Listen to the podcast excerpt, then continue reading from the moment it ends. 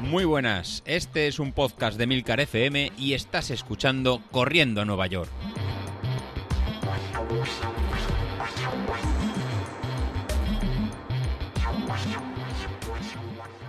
Muy buenas a todos, ¿cómo estamos? Bueno, hoy episodio diferente. ¿Por qué? Pues porque hemos recibido un audio. ¿De quién? De Carlos. Carlos es un oyente del podcast, es una persona que también participa mucho en, en el grupo de Telegram y eh, sobre todo pues está el hombre pues como los demás está ahí pues intentando ponerse en forma mejorar sus tiempos y también con objetivos a medio plazo para, para pues, correr alguna carrera, estas tanto las virtuales como nos prepara José Luis, como si es posible más adelante hacer alguna, alguna carrera de las físicas de de toda la vida.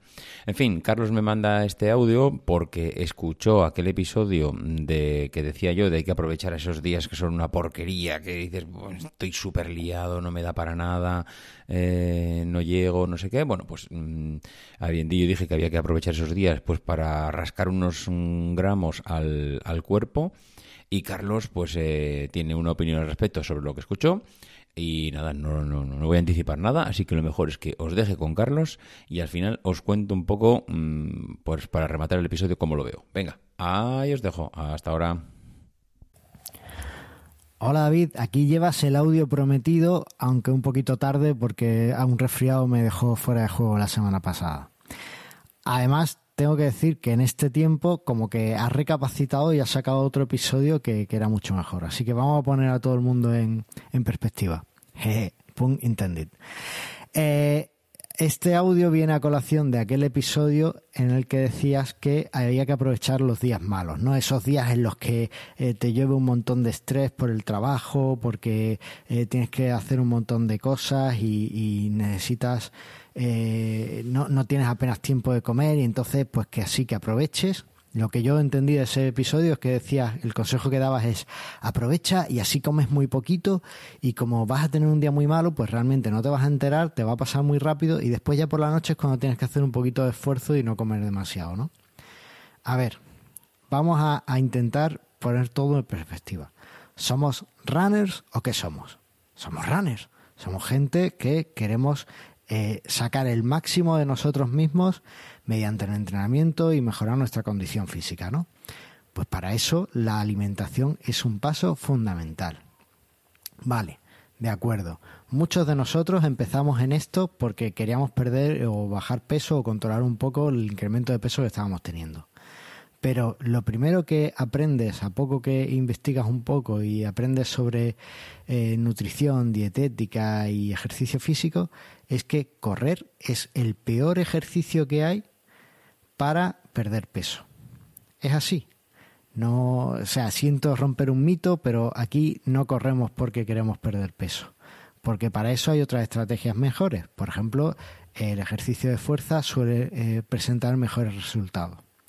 No voy a entrar en por qué sí o por qué no, eso si queréis lo hablamos en otro episodio. Pero bueno, lo primero, eh, no, no corremos para perder peso, corremos para sentirnos mejor, corremos para tener un poco ese ejercicio cardiovascular y corremos para alcanzar metas que creíamos que no podíamos llegar. ¿Vale? Corremos, como dice Kipchoge, para que aquel granjero sepa que puede llegar un poco más lejos.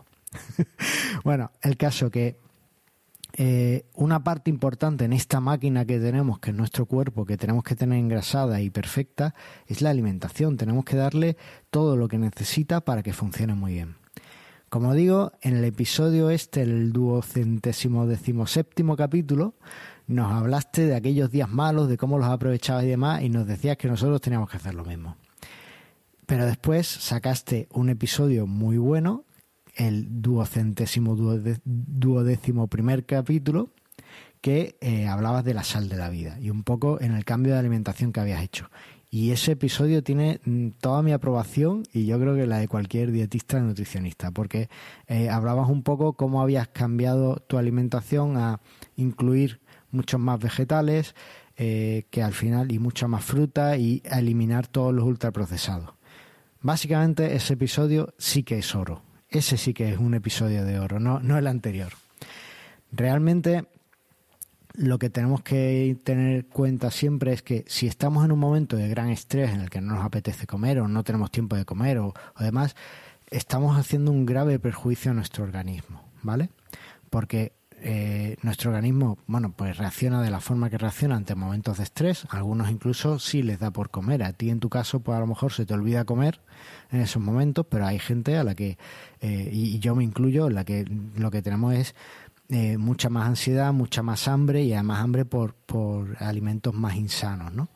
Entonces, lo que hay que intentar siempre es tener unos hábitos saludables. Por ejemplo, tener siempre a mano fruta y verdura, como estás haciendo tú ahora, parece, y, que está genial. Y tenemos que además ser constantes. Que tenemos un día muy malo, ¿qué tal? Vale, lo que tú quieras. Pero si tú, tu hora de comer son la una de la tarde, tú tienes que comer a la una de la tarde. Y tienes que intentar que sea así. Y si no vas a poder comer por lo que sea, porque te ha surgido una reunión, porque hay un montón de condicionantes que no podemos controlar, tienes que intentar tener herramientas para eh, paliar esos días.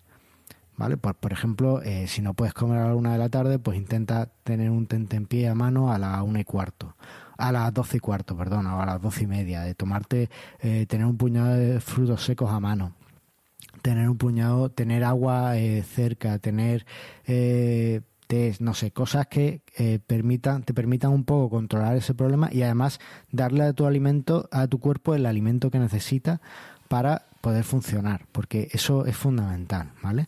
Un alimento que sea sano y saludable.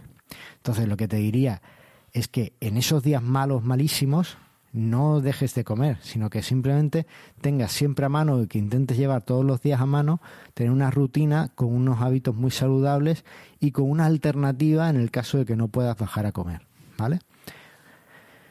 Eso creo que es fundamental, porque lo que se trata no es de perder peso muy rápidamente, eso, bueno, pues en algún momento puede ser más interesante o menos. Lo que se trata es de estar saludable, pierdas peso o no. Y para estar saludable lo que necesitamos es tener una alimentación correcta y equilibrada, ¿vale? Yo en esto voy a hacer un poquito de spam y voy a recomendar el libro de eh, Comer para Correr, creo que se llamaba, de Julio Basulto y Juanjo Cáceres. Es una guía estupenda para entender por qué nosotros como corredores populares eh, cómo tenemos que alimentarnos. Porque al final no nos engañemos, aquí ninguno va a bajar de las dos horas en la maratón. Somos gente muy normal, algunos con unos tiempos muy buenos, algunos con unos tiempos que somos un poquito peores, pero que nuestro objetivo es simplemente eh, estar un poco mejor corriendo y pasárnoslo bien y disfrutar. Y para eso, bueno, pues no vamos a necesitar seguramente suplementos ni cosas raras, simplemente vamos a necesitar una alimentación adecuada. Así que, como te digo, eh, me, hiciste un episodio que me enfadó mucho, eh, desde el cariño, porque te admiro mucho como podcaster, pero después hiciste un episodio que, realmente me, enamoraste de nuevo. Así que eh, no sé qué decirte, solo que, intentes mantener eh, un hábito, unos hábitos saludables y bueno, si tienes bien poner este audio en el podcast, pues yo creo que también puede ayudar a mucha gente. Y si queréis, pues más adelante... Eh, pues investigar un poco sobre por qué el correr no es tan bueno para perder peso y ese tipo de cosas. Pero de momento, pues eh, ya digo, la, la idea siempre alimentarse de forma adecuada, tener opciones saludables siempre a mano y tener siempre un plan B para esos momentos en los que tenemos mucho estrés y que no podemos eh, comer como nos gustaría y tomarnos ese tiempo tan necesario para nosotros de alimentación consciente en la que realmente tenemos que saber qué estamos comiendo, cómo lo estamos comiendo y hacerlo de una forma que nos nutra y, nos parezca adecuada. Nos vemos. Bueno, pues ya habéis escuchado a Carlos. Mm, ¿Se puede añadir algo más? Pues poco, poco, porque realmente escuchándole de la manera en que lo dice, eh, argumentando y, siendo, yo creo que realistas y conscientes de lo que hacemos, la verdad es que se puede decir poco. Yo creo que son unas palabras bastante sensatas. Eh, es posible que yo hiciera mucho énfasis en aquello de aprovechar los días, de, Buah, es que esto es la solución. No sé, quizá, quizá lo, lo dijera de esa manera.